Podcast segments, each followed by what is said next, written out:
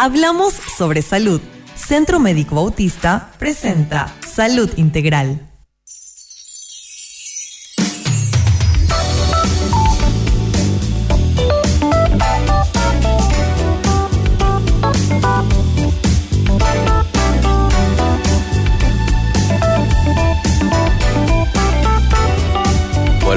Días jueves nosotros disfrutamos en este horario porque los profesionales del centro médico este, en algún área nos visita eh, para charlar de un tema existencial que hace muchas veces a ciertas molestias que uno tiene o a preguntas, vienen a responder preguntas que de pronto la gente tenga en el área de la medicina. Hoy yo estoy con la licenciada Luz Saavedra ella es especialista en rehabilitación pisopélvica. ¿eh? Qué gusto tenerte, licenciada, con nosotros. Bienvenida aquí en la mañana. Un gusto para mí la invitación. la vez pasada ya me invitaron, pero no, no pude venir, así es que hoy sí ya se dio por suerte.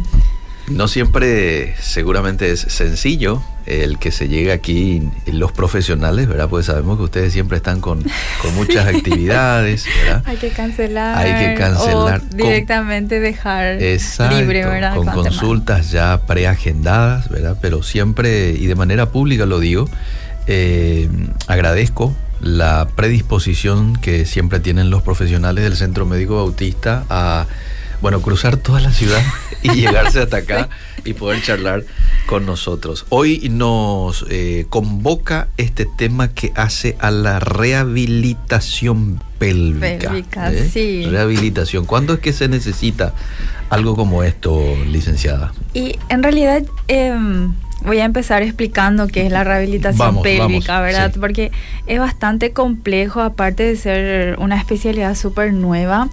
Eh, de repente también la palabra piso pélvico, la rehabilitación pélvica está un poco distorsionada por eh, informaciones de internet o malas informaciones también.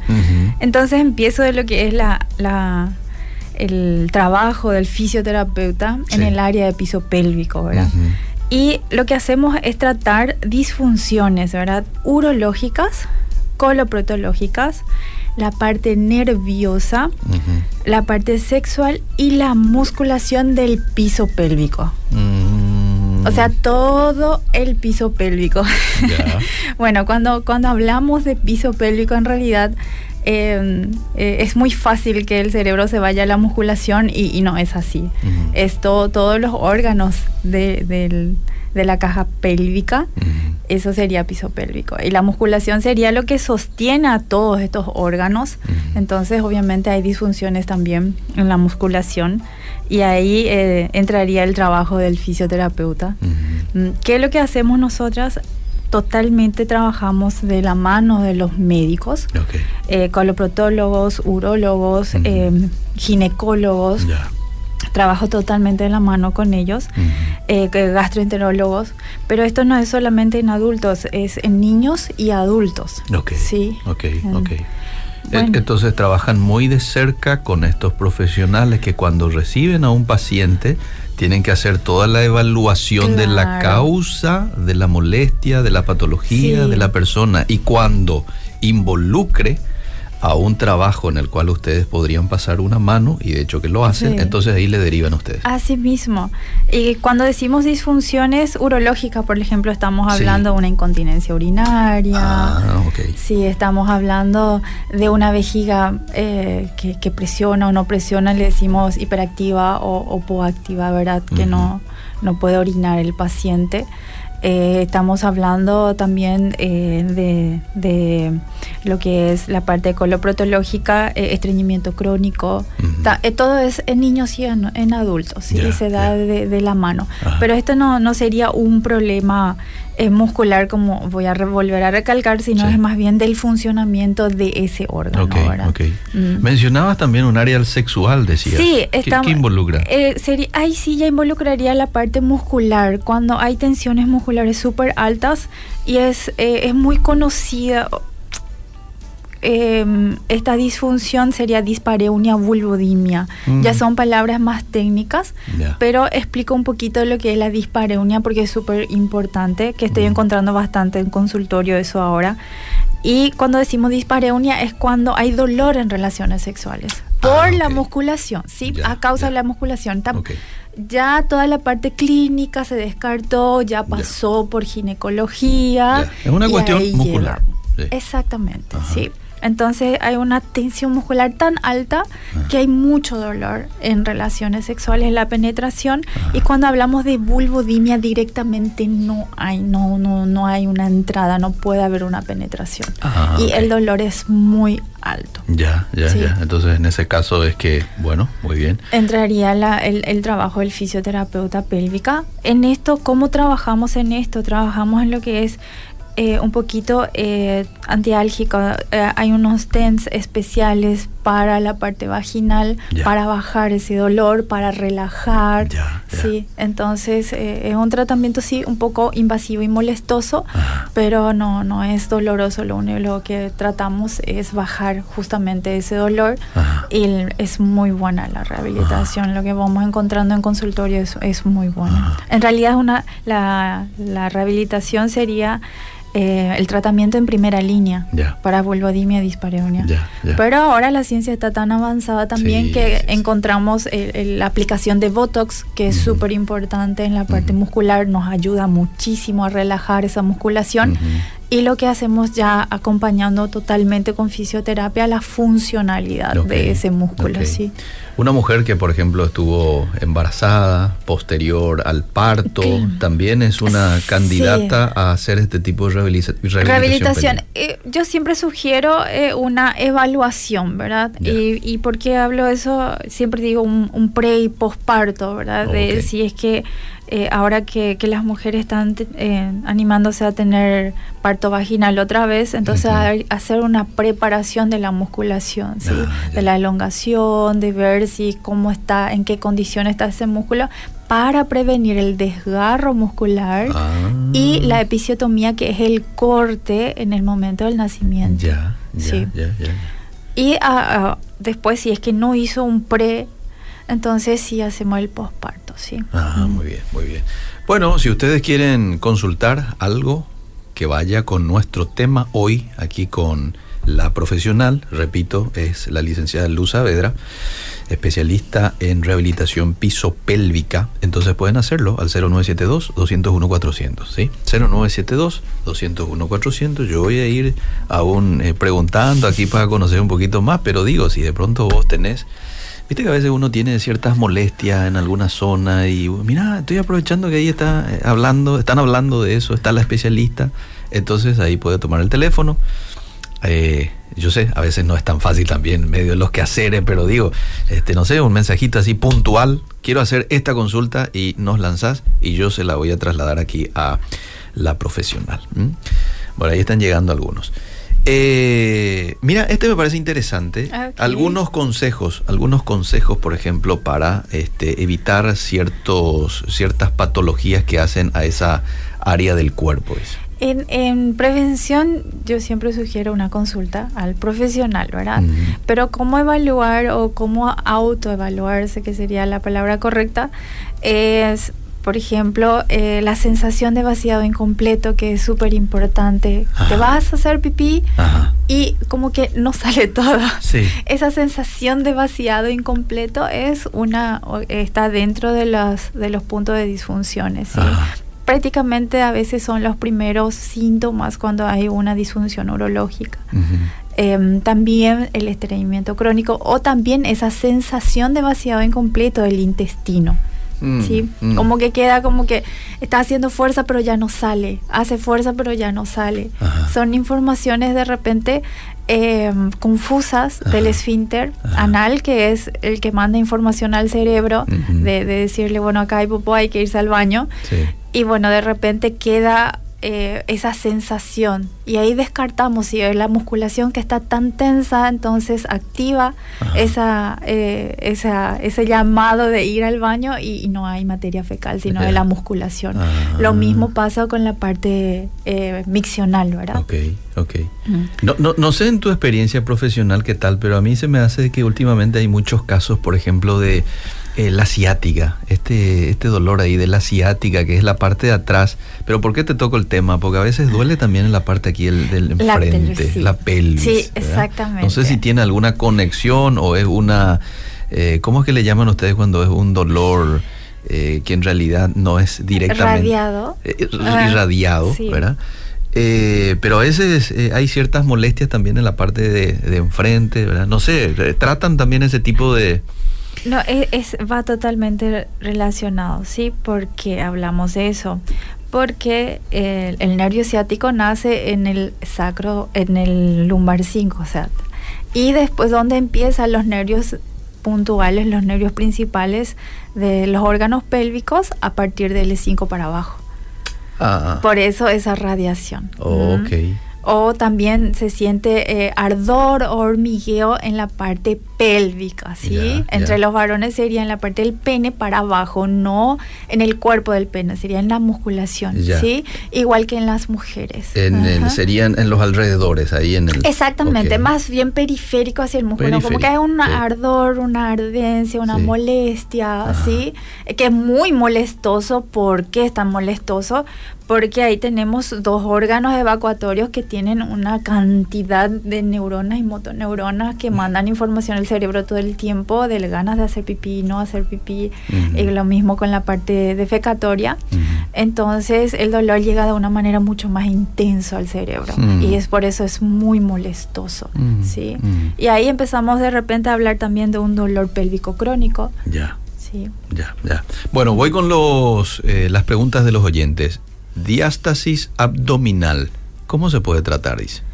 Eh, es directamente, bueno, en consultorio primero que hacemos es evaluar em, qué grado es.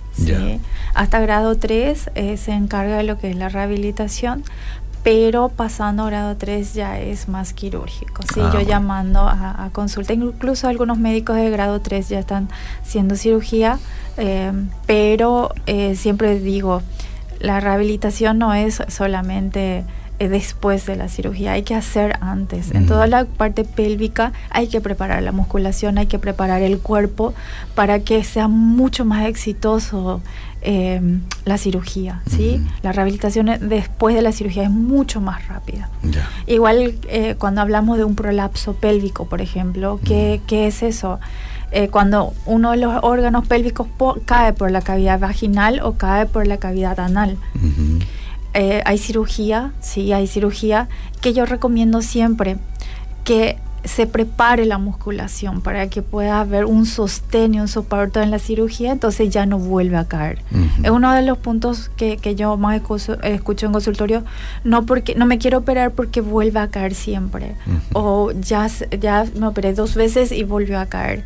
Bueno, hay que preparar antes de la cirugía esa musculación. Como decía mi profesora, yo estudié en Córdoba, decía, es como poner un clavo en una pared sin revocar. Mm. Ok. Bueno, y eso, eso es más o menos lo que pasa en, en una cirugía sin antes de hacer rehabilitación. Sí. Mira qué interesante. a, veces no tenemos en cuenta esto que decís, lo de la preparatoria, ¿verdad? Mismo para la gente que a veces va al gimnasio, por ejemplo, y se pone a alzar cosas pesadas sin antes haber preparado. Eh, toda la zona, ¿verdad? Y después vienen las, lesiones. las lesiones y demás, ¿verdad? Eh, bueno, eh, dice esta otra oyente, tengo 40 años con tres hijos, pero ahora cuando toso, cuando, cuando tiene tos eh, o me río mucho, me salen gotas de orina. Sí. ¿Qué me recomienda? ¿Con qué profesional debo consultar? Primero con gineco, ¿sí? Con gineco y después ya no más a, a consulta de rehabilitación pélvica, ¿sí? Hay tipos, eh, a eso le decimos incontinencia urinaria por esfuerzo, ¿sí? La incontinencia por, eh, urinaria por esfuerzo eh, tenemos que evaluar otra vez. No siempre es por culpa de la musculación o por haber tenido muchos hijos. Ya. Eh, evaluamos la parte defecatoria, cuánto de, diámetro de su intestino, cuánto está presionando. Vemos la uretra, en qué posición está, la parte de anatomía es súper importante. Entonces, eh, la, incontinencia em, urinaria de esfuerzo no, no se clasifica en una sola, sino hay que hacer esa evaluación súper importante para poder dar un, un, tratamiento mucho más específico. ¿sí? El, el, área de fisioterapia pélvica no es que solamente hace la rehabilitación, hace un diagnóstico, tratamiento y rehabilitación. Por eso es muy difícil de decir, hay que hacer esto, esto, esto, porque el cuerpo de cada persona es diferente. Claro, mm. claro. Y en esta zona... Eh, muchos dicen, no, yo tengo lo mismo, pero al evaluar eh, y, al, al, hacer esa, esa investigación minuciosa al paciente, eh, a veces no, no es, la, la, sintomatología es igual, pero el caso no es lo mismo. Ya, ya. Ah. Muy bien. Bueno, dice esta otra oyente, hace un mes tuve un conolip, ¿puede ser? Conolip. ¿Será que igual me podrían ayudar? Tuve un conolip. Tendría que mirar. ¿Será que igual me podrían ayudar? Bueno, eh, voy a otro, voy a otro mensaje mientras eh, usted le da luego una respuesta. Doctora, ¿qué recomienda hacer con diagnóstico de hígado graso? me está produciendo mareos, dolores de cabeza permanente. No tengo problemas de hipertensión, pero sí un poco eh, algo de glicemia. Soy una persona de 44 años, muchas gracias y saludos. Bueno. Ese ya le mando a directo a, a la parte de a la parte médica. Sí, vamos, vamos a con hepatólogos, gastroenterólogos. Menos mal que el centro médico es bastante amplio. Sí, sí, sí. Ahora, menos mal que el centro médico tiene toda esa gama de profesionales, ¿verdad? Así mismo. Entonces lo que usted tiene que hacer nomás es le envío a un colega eh, e, este paciente y puede entonces usted llamar al 021-688-9000 y ahí pide hablar, no sé, con algún clínico, algún médico de familia, ¿verdad? Para responder a esta pregunta puntual. 021-688-9000.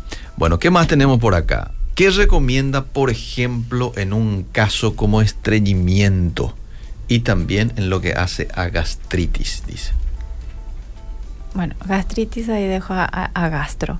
Y la parte de estreñimiento es siempre, como voy a seguir diciendo, ¿verdad? Una evaluación súper importante porque el estreñimiento no es solamente eh, esa sensación de que eh, no puedo ir a defecar, ¿sí? Como les había dicho, es bastante largo el intestino entonces hay que ver dónde queda materia fecal, ¿sí? Si hay un, movimiento peristáltico lento o em, de repente esas, esas ganas de hacer, de, ir de cuerpo disminuye, entonces se necesita mucha ampolla defecatorio para que empiece a activarse las ganas de hacer popó e irse al baño. Yo digo mucho popó porque estoy con niños todo el día. Está bien, está bien. entonces, em, eso es eh, estreñimiento, hay que evaluarle al paciente tan minuciosamente, ver cuánto tiempo empezó, si desde niña fue así o a raíz de qué empezó eh, a tener estreñimiento. Obviamente ya estamos descartando con esto la parte nutricional. ¿sí? Cuando hablas, por ejemplo, de disfunciones musculares, ¿verdad? En el tema que ya tocabas de eh, inconvenientes en lo sexual, urológico, eh, por una cuestión de disfunción muscular. ¿Cuál es la causa, por ejemplo, y cómo uno puede prevenir tener una, una cuestión como esa? Me encantó esa pregunta. bueno, el hábito de posponer. ¿Qué es el hábito de posponer? Ah. Quiero hacer pipí, atajo. Ah, mira. Atajo, atajo, atajo. Y tengo la costumbre de atajar. Mm. Lo mismo con el deseo defecatorio. ¿Sí? Una de, cuáles son una de las causas principales y vos me decís cuál es, dicen, el, número uno para, para disfunción en la musculación, hábito de posponer, desde pequeña.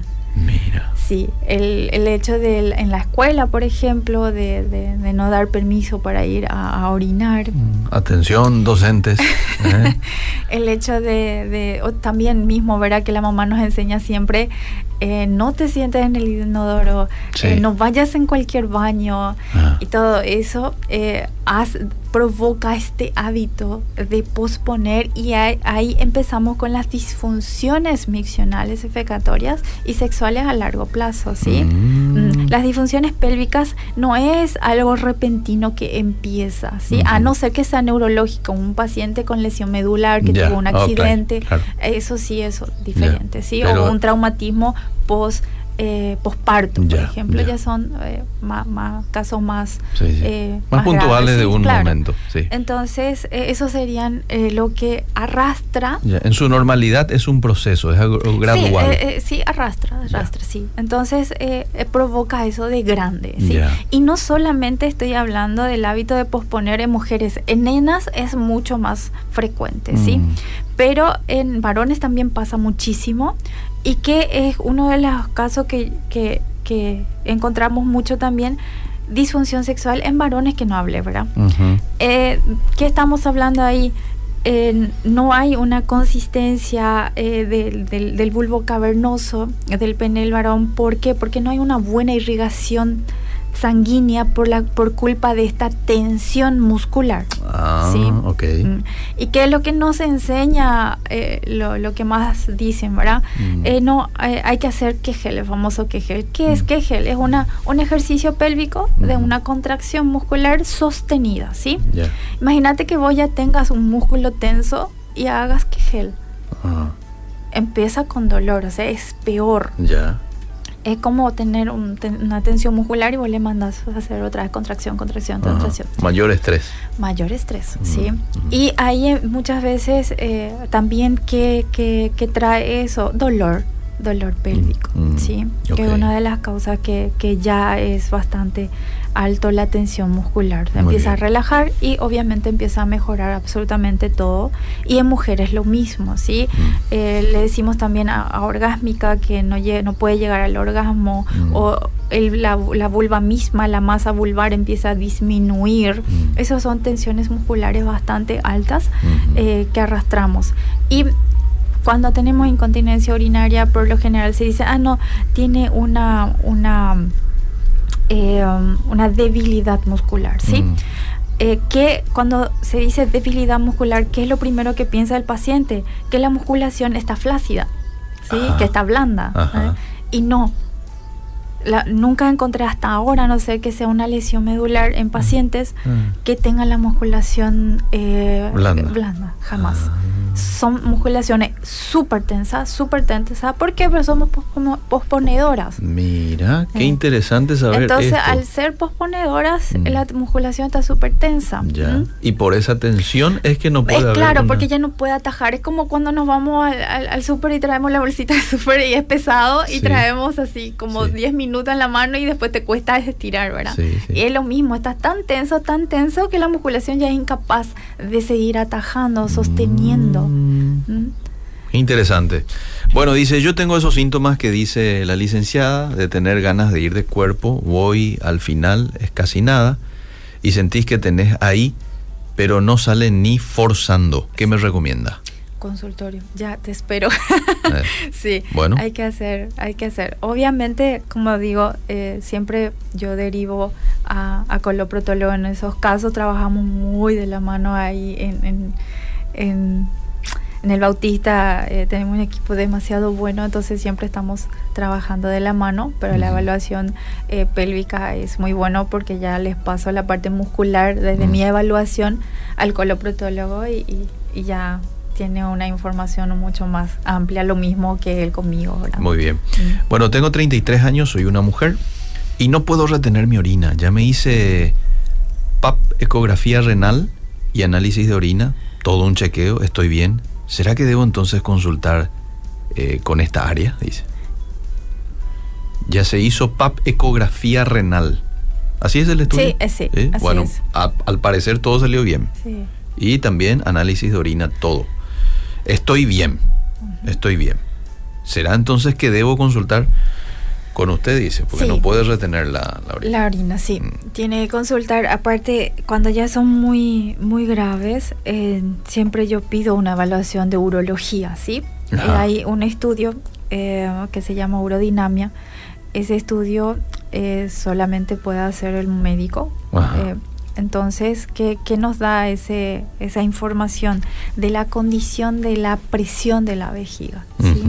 Cuánto ml carga la vejiga, en qué momento empieza a llegar la información de deseo miccional, en qué momento esa, ese músculo de la vejiga mm. empieza a presionar con ganas de miccionar o si hay sensación o no de ir a, orinar, ¿sí? Son puntos súper importantes porque hay pacientes que me dicen, por ejemplo, eh, dice, yo no siento cuando se, tengo, tengo pérdidas. O sea, mm. yo sé pierdo, pero...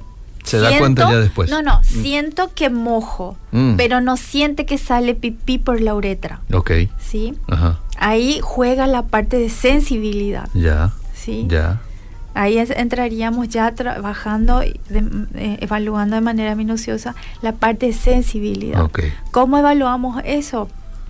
Con una, un equipo eh, especial para lo que es la parte pélvica entonces evaluamos con corrientes desde qué punto empieza su sensibilidad. ¿sí? Mm. Eh, todo eso hacemos, ¿no es? Lo, importante es que hay solución para todo esto. Sí. ¿eh? Hay solución. Sí, no es normal, no, nunca, nunca, nunca, nunca, nunca se conformen en decir, eh, pierdo pipí, no es normal porque mi tía tuvo, mi vecina tiene, fulana tiene, no, mm. nunca es normal a ninguna edad. Mm. Una pérdida de pipí jamás es normal. Ni si tuvo cinco hijos. No, no, no, no. Ah. Jamás, jamás. Y hay otra cosa eh, muy, muy importante que, quiero hablar con, con, los oyentes también más bien para informar, ¿verdad? Eh, la enuresis en mm. niños. He mm. dicho que siempre estiro hacia niños. Está bien. bueno, justamente aquí alguien me pregunta si atiende niños y acaba de decir... Mi especialidad es eh, pediatría y adultos, ¿sí? Me dedico mucho más acá en Paraguay en niños porque no hay todavía, no, no todavía no conozco, si es que hay, disculpa, pero todavía no conozco otra que haga niños. Entonces yo me, dedico bastante en niños acá, ¿sí? en, en, el centro médico atiendo más adultos, pero eh, en consultorio y ella también atiendo niños, sí. Bueno, eh, algo súper importante en niños que, que, siempre que hablo, ¿verdad? Eh, sería la enuresis. ¿Qué es enuresis? Es hacer pipí todavía en la cama, igual que los niños sean, hasta sean grandes, ¿sí? No es un mm. problema psicológico. Sí, pero la ah, mayoría quiere, mandan a psicología o le retan al niño o eh, obviamente ya es una situación bastante tensa que pasan los chicos y la familia también. Sí es, es una patología, una condición que se trata, ¿sí? La enuresis se trata. Eh, hay eh, en niñas, en varones se presentan más casos que en niñas. En niñas se, se, maneja como que una enuresis un poquito más pausado, por decirte, dos días no moja, eh, al tercer día moja, no es tan puntual como en varones. En varones por lo general son todas las noches. Ah, muy bien. Se trata, hay que tratar. ¿Por qué? Porque hoy en día se ve que por no tratar la enuresis de, niño, porque la enuresis también siempre se acompaña por un estreñimiento, eh, ocasiona muchos problemas de adultos. ¿sí? Por ejemplo, prostatitis prematura es una de las, mm. de, las condiciones más rápidas mm, que, mm. que, se ocasiona de una enurisis no tratada en, la infancia. Entonces no hay que decir, ah, esto va a pasar cuando sea más, grande. Sí se supera, ah, sí se ah. supera. Cierta, llega a cierta edad donde se supera, hay, hay niños que no superan nunca ¿sí? Pero hay niños que sí superan cierta edad y se supera, ¿sí? Pero hay que tratarlo porque trae consecuencias de grande. Ya, ya. Eh, cuando un padre, por ejemplo, podría estar sospechando que su hijo tiene nuros, enuresis. Nuresis, dijo, cuando ya tiene, qué sé yo, cinco, siete eh, años. después los dos años de haber dejado el pañal y no haber mojado. Ah, ok. Sí, de ahí, de ahí partimos a decir que sea una enuresis. Ah, ya, ya, mm. muy bien. Dos años de haber dejado, dejado el, pañal. O nunca dejó. Ya cumplió siete años y nunca dejó. Ya. Mm. Muy bien. Bueno, eh, ya casi no me queda tiempo. Voy con una última consulta. Eh, mi hija de 7 años moja aún la cama, al menos dos veces a la semana. Sí. ¿Podría ser este el caso que acaba de mencionar? ¿Con quién debo consultar? Usted aquí está escuchándole a la persona con quien puede consultar. Eh, ¿Podrían, en, esto, en este caso, los padres sospechar que podría ser este...? Sí, sí. Ya. Bueno, yo voy a dar aquí los números de teléfono. ¿Usted qué día está, doctora? Estoy los días miércoles y viernes, horario de la mañana. Miércoles ah, y, viernes. Viernes. Ok, anote eso. Llame usted al 021-688-9000, pida una consulta, eh, si quiere directamente con ella, la licenciada Luz Saavedra. Si de por ahí al oyente no le queda bien, justo miércoles y viernes, supongo que el Centro Médico Bautista tiene otros profesionales, ¿verdad? En otros días, en donde de pronto le pueda quedar también, ¿verdad? No, yo soy única. Ah, es la única. Bueno, entonces tiene que hacer eh, como sea para poder ir ese miércoles. pida permiso. Soy única. en adulto más. Pida permiso y vaya. Miércoles a la mañana, viernes a la mañana. Licenciada, quiero agradecerle muchísimo por su tiempo. Gracias por charlar este tema sumamente importante para los padres. Fue corto el tiempo. Fue corto, sí, sí. Así es el tiempo, tirano. Sí, dale. Gracias por venir. A ustedes por, por la invitación y, me sentí súper bien, muy cómoda. Muy bien. Y me encantó hablar de esto con los oyentes porque es una de, las rehabilitaciones que menos se conoce. Cierto. Y creo que una de las disfunciones que más padecemos. Así es. Bueno, hasta aquí, salud integral. Seguimos. Salud Integral fue una presentación exclusiva del Centro Médico Bautista.